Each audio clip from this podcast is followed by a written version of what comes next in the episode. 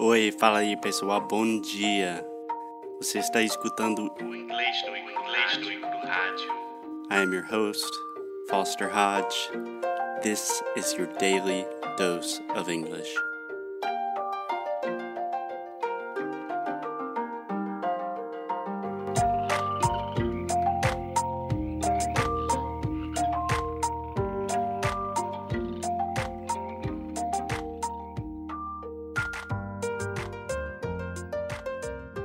Find a lot of the times that when we are talking about languages, we're not specifically talking about English as much as the kind of art or the skill of learning new skills, which in this case just happens to be languages. So you also speak French, um, you've taught French before. Would you say, first, did you learn French after English? That's correct, right? Yeah, I did. Okay. Would you say that that process was easier, harder, just different? I'm not going to say that it's learning French is easier than learning English because that would be completely absurd. I know um, a lot of people who really find a hard time learning French, and I think it would be very crazy to say that it's it's easier. I think for me, it was a little easier, but maybe there are some extenuating circumstances. I think that I I took a very interesting French course, and I think it helped me a lot. And even if I started learning French when I was 19, and I was mm, I was I mean I it was a better a better moment for me to start learning a new language. I was able yeah. to to study much more. I was able to challenge myself much more than when I was starting learning English in, when I was like 11 years old, and I didn't know why it was important to me. I mean, my mom was to say was going to say to me that English was the most important language. So I, but for me, it's like something someone told me. It was not something that I really believed in. And yeah. when I was starting learning French, I had already started college, so I knew it was important to me. And I think that I've challenged myself. I've made a lot of efforts in order to learn French. So I think, and also I think that since French grammar, even if it's very hard, it's much closer to Portuguese grammar than to English grammar. So I think the structure of the language was closer. And I think for me, it was easier to get to a point where I didn't have to think to translate in my head before I was talking, you know. And, exactly. And I think that I, I'm sure, I'm pretty sure that I know much, much, much more English than I know French. I mean, in terms of vocabulary, in terms of uh, probably every aspect, I know English much better than I know French. Right. But I still think French maybe easier for me than English. I think it's more natural, you know. And I don't know, it's whenever I have any difficulty speaking French, it's almost as if I think that, okay, maybe I don't know which word to use, but if I made, I don't know, half the effort that I've already made in English, I would know much more than I know in English, you know. I think yeah. English for me, it's not that easy. I think especially the, pronunciation process, I think it's much, much hard, harder than people think. Maybe because our Brazilian English teachers are not that good and they don't talk about the specifics about the English pronunciation and and I think there are many aspects which are different. So Okay, you said a lot of important things that I kind of want to ask you about. First, I think an important thing with your French to note, because I had a similar experience, that I learned Spanish first and then I learned Portuguese. And if you ask me what is more difficult, Spanish or Portuguese, I would say, in my personal experience, it was much, much easier for me to learn Portuguese. But I think two things were happening. Number one, I already had the skill of learning a new language. Yeah, that's like, extremely important. I had already done it before, so I knew I could do it again. And number two, I was older. I was more interested. Um, I was more focused. and I just kind of had this this baseline of like, okay, when I have problems communicating, I can do these things. I already had a set set of skills, which made it much easier for me to get comfortable faster. If that makes sense. Yeah, I think it, makes total sense. You know, people always say that it's easier for you to learn a language a language when you are you are young and of course that's true. But you have to bear in mind the fact that maybe you have it's easier uh, for you to memorize stuff. It's easier for you to know how to pronounce things. You you you maybe maybe it's it's easier for you. But it's important for us not to compare orange and apples you know because when you are older most of the time you are much more focused. Most of the time you have learned a lot of different things. You you want it more. So even if it's theoretically easier for you to learn it uh, faster and easier when you are when you are young i think uh, in concrete in a concrete situa- situation it might be actually easier for you to learn it when you are older because you you make more of an effort you challenge yourself more you are much more experienced you are much more confident. So yeah. I pretty much i mean i hear this argument all the time like oh, i'm too old to learn english and it's much easier for kids to learn it. But kids little kids i mean obviously there are certain like developments in the brain that make it easier to memorize things but if you imagine a young, let's say a five year old kid, and all they all they have to do is try to speak a language every day. That is their only responsibility yeah, is to sure. like eat and cry and try to speak.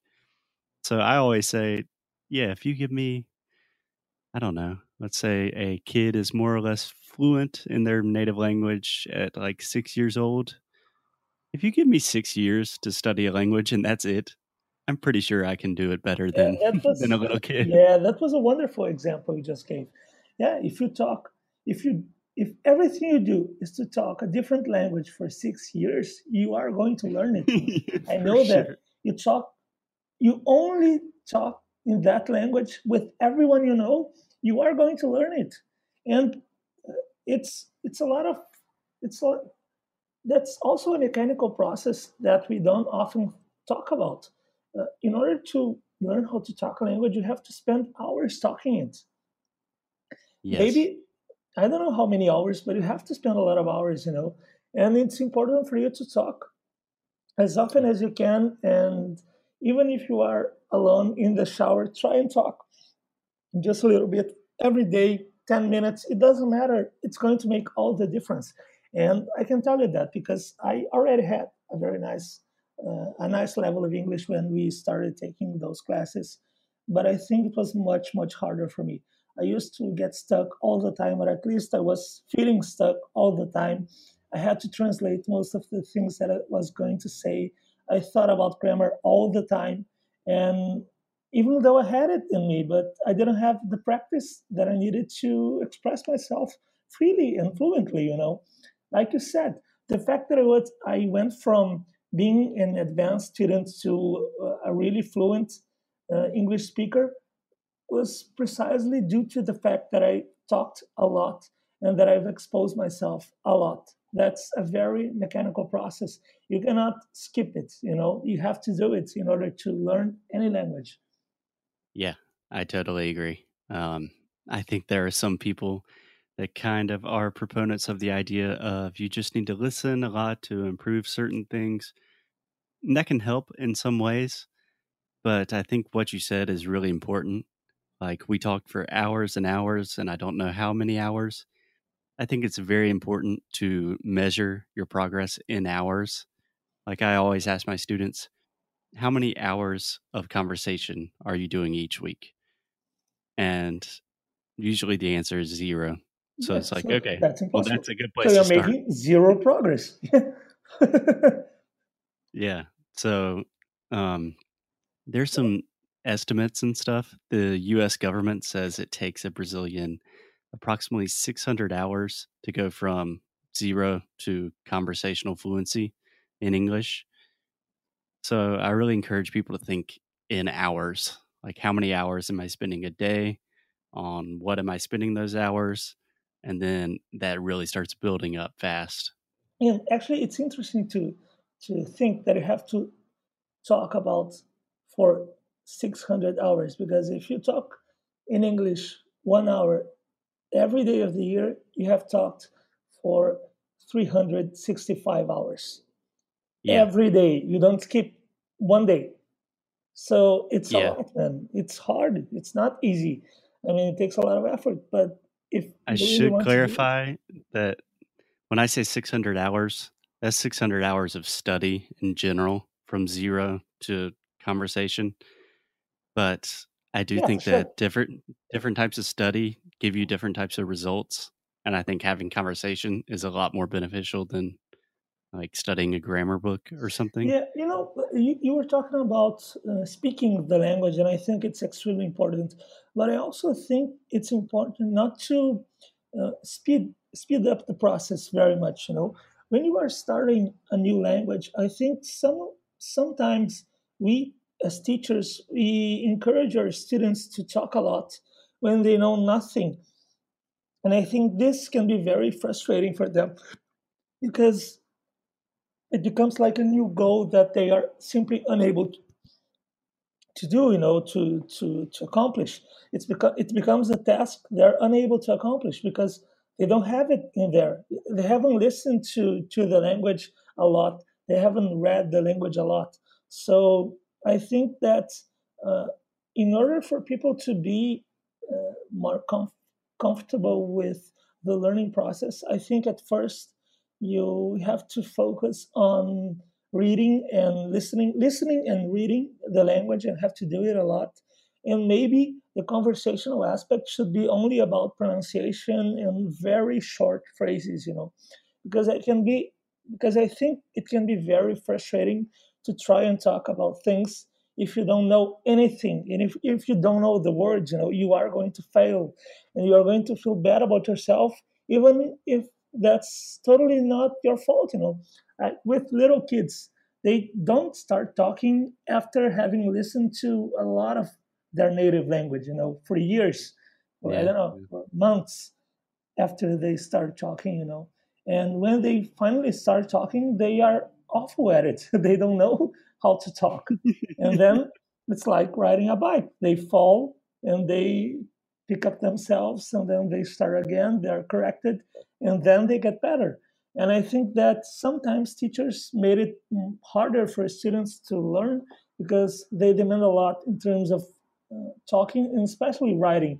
Writing should be the last thing you do in any language. It's the last thing you do in your own native language. Yes, I cannot emphasize this enough. But I think the majority of the difficulties that Brazilians have comes from the fact that they start writing first and then everything they know about English and every time they try to speak English they're just like thinking about the words that they've learned to write and it just does not work that way at it all. it makes no sense man. It makes no sense because it doesn't matter. You just have and it don't it doesn't matter if you make some spelling mistakes at first you know it's it's going to happen. Yeah i agree and i think what you're talking about where teachers often push students too hard um, I think uh, in defense of teachers, you you also teach. It is hard when you have a lot of students and you're following a curriculum, but language is a super personal thing. So I think a better way to approach it is not like I should be here at this period in time. Like students always ask me, how long will it take me to be to have like a basic conversation? And I don't have an answer for that. You mm. know, that depends on you. But something you can answer is tomorrow, can I be a little bit better than I was today? Yeah. You know, can yeah. I improve yeah. just a little bit? Yeah. And if you just think about kind of incremental improvements, I think that is a much healthier way to, to I agree, and I agree. And and also you have to tell them that they are going to make mistakes. Even if they are mastering the process, even if they are mastering the skills, they are going to make mistakes. And this is hard for us to accept, but that's just the truth, you know. Even if you master a skill, at some point, maybe because you're tired, maybe because you didn't think about it, maybe because you're overconfident, you are going to make a mistake. And that's normal, you know. It's like learning how to pronounce a new difficult word. Maybe you have mastered it, but that is not the same as to say that you are never going to mispronounce it again. You probably are going to mispronounce it again, even if it's just for a couple times, you know. Yeah, absolutely. And I would even argue that once you kind of get in the habit of falling down and failing, once you're used to this experience, I think it's a lot easier to do this in a foreign language compared to in your native language. So, for example, I don't know, if you say something really stupid in Portuguese and all of your friends are laughing at you, that will really make you feel like worthless. Like that mm. was something really stupid I said. I should not have said that. But when you're learning another language, I think in general, most people kind of give you a free pass. Yeah. If you say something really stupid, it's like, oh, mm, he's still learning. yeah, yeah, that's a very compelling argument, you know. I think people are much more easygoing when it comes to uh, people studying second language than those who speak their who are speaking their native language. Yeah, I mean, I've really not had many people judge me on my language skills, like in Spanish or Portuguese. Sometimes people will laugh at me, but normally it's just like my friends laughing because I said something silly. Um, yeah, but so they're not the laughing as if they are criticizing you. They're laughing because they find it amusing. They find it cute. You know, yeah, it's they're laughing because it was actually funny. Yeah. yeah, it's not a criticism. That's important. You know, they're not judging yeah. you.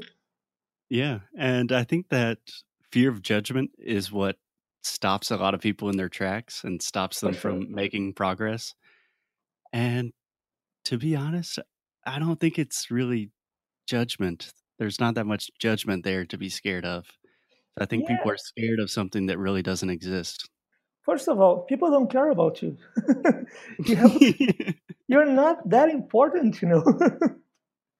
people don't you're not so you're not the center of the world you know. People don't care if you don't speak well if you don't play a sport well if you don't dance well. People don't care about you. They care about them. So very good point. if you make a mistake that's all right then. But i, I think the the odds of you remembering that mistake are much much greater than the odds of the other person remembering that mistake you know much greater. And and you have to accept our our mistakes our failures because yeah. Yeah otherwise it's impossible you know. Yeah i think the point you bring up about more or less everyone in the world is a narcissist and we are always thinking about ourselves for sure. should be a really positive point for language speakers so when you think that someone is judging every grammatical mistake you make, no, they're not. They're probably not. And and a very easy way to kind of give you more confidence is just ask other people questions about them. Like, oh, what do you do? Oh, where are you from? And people will talk. People like to talk about themselves. So it's just you have plenty of resources there just with the normal conversation. Yeah.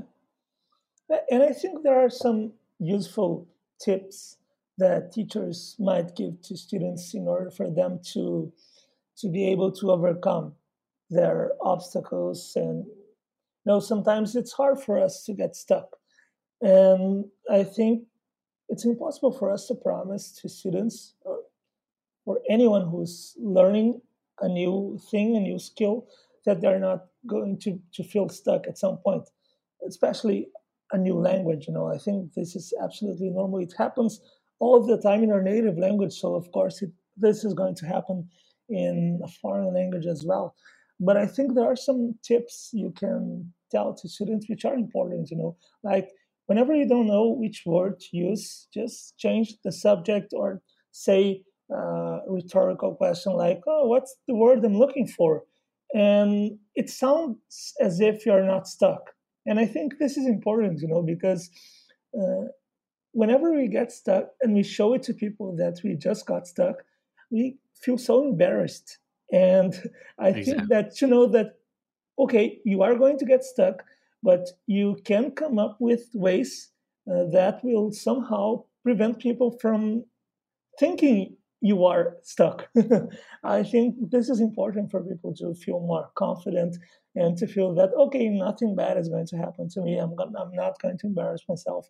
I'm not going to feel embarrassed, and and I think this is also important.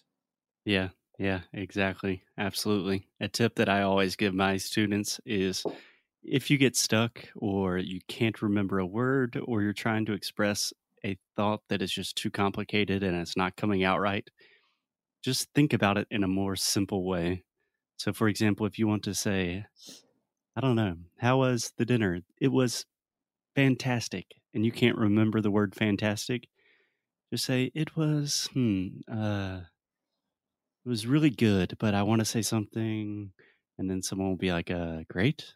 And you're like, yeah, it was great. It was fabulous. It was fantastic. Yeah. You know, so you can maintain the conversation without having to find that perfect word and without having to get stuck. Yeah, and I think it's uh, it's important for us to to bear in mind the fact that talking is different than writing. Whenever you're talking with someone, you most of the times you have the time to correct yourself if you don't express yourself in the best way possible. You know, so maybe if you if people don't understand you, they can ask you they can and you can correct yourself and so if maybe the dinner was fantastic and you want to talk how great it how great it was and you just don't know the word and you say oh that was very good and the other person might might ask you but did you really like him? Did you really like it? And, and then you can say yeah I, I loved it. So you don't have to remember the exact word you want to, to use you know you want to to employ. Uh, and that's different from writing, which is a situation where you cannot ex- uh, correct yourself, where you are not talking with uh, direct directly with someone, and then you have to find the precise word you you want to use it so that people don't get confused. When you are yeah. talking, you have plenty of opportunities to correct yourself, to change the way you have just talked about. So I think this is important for people to feel more relaxed whenever they're talking about anything. Absolutely. The conversation is it's always in motion. It's always a back and forth. It's a game. You know, if you say something really stupid, you can say something really smart right after. Yeah, you always have room to clarify. But if you're writing and you say the dinner was good, it's like okay, um, okay. Is that oh, the best word he had? you know, so you have a lot more freedom to kind of move around, be creative, make mistakes, and get away with it in conversation. Yeah, yeah, sure. I totally agree. And cool. when you are talking about anything, you're not. It's not a game, you know. You don't have to beat anyone. You just have to express yourself. That's your only goal to express yourself. It doesn't matter if you make a lot of grammar mistakes. It doesn't matter if you make uh, if you don't use as many words as you can. You just have to express yourself in the way that it reflects your actions and your feelings and everything that you are thinking. So it doesn't matter if you choose the best way possible. You know, you just have to uh, to get there. That's the only thing you have to think about. Exactly. I think that's a great way to put it. So, Ricardo, if you had to, from all your linguistic experience and knowledge, teaching, learning languages, if you had to give people one small tip, just like one useful thing that they could start doing, what would that be? And I know I'm asking you, kind of putting you on the spot, asking for recommendations, but it could be anything, something that's helped you in the past. First of all, anyone can learn any language as long as they try, as long as they study, as long as they challenge themselves, as long as they really do everything they have in order to, to learn it. And this this does not mean that it's going to be easy, but it truly means that you can get there, and that it's not. Uh, it's an unending process. You never uh, reach a point where you can say, "Okay, I cannot learn anything else." No, you can always learn something else, but that does not mean that you cannot enjoy the process that you cannot be proud of yourself because you have developed your skills, because you have moved along on a very uh, long path. And I think this is the, probably the best, uh, the most important thing that I can say to anyone who wants to start a new language. You know, don't give up uh, because you don't have to.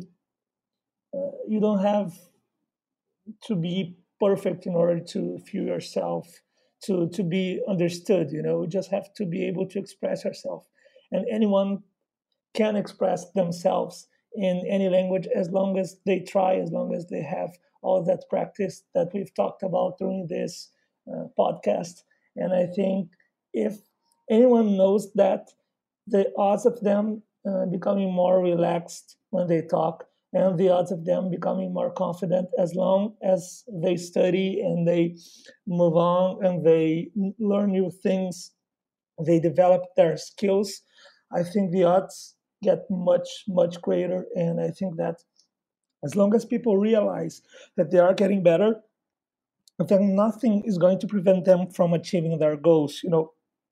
Unless of course they have a very stupid goal like i want to talk exactly like a native speaker. I mean, this is not going to happen probably because you're not going to talk as much as a native speaker. So, so I have a friend, for instance, who plays the guitar and he's really good. He's amazing. And I tell him every time, every time I meet him, I tell him that, and he just doesn't believe it. And he always has the same answer. He, he says, "Oh, but I know many, I know a few few uh, I know someone who plays better than me. And yeah, for sure, that's going to happen. You're not going to be the best. No one is the best, you know, except yeah. for one person in the world. So if you have stupid goals, then of course you're not going to, to be able to, to make it. But if your only goal is to be able to express yourself, which is the key aspect of any language, then I can guarantee you you are going to make it. I think that is awesome advice. That's very inspiring. And as someone that also plays guitar and also I'm constantly comparing myself to people that play better than me. Yeah. I think that's a great and... point is you don't you're not trying to be world class here. You're just trying to express yourself. So stop yeah, comparing yeah. yourself. And that's that's very interesting, you know. Every time we talk about learning process and for some weird reason we talk about that a lot uh, it's funny how how this applies to many situations in our lives. You know, so any learning process, not only language, any uh, I don't know relationships. Uh, I think this uh, it serves all purposes. You know, you have to be confident and you have to be more realistic and you have to enjoy the process and not thinking about and not think about uh, some results which might never come because they are not real yes. you know yeah i think it is much less about the specific language and much more about the process of learning how to learn and that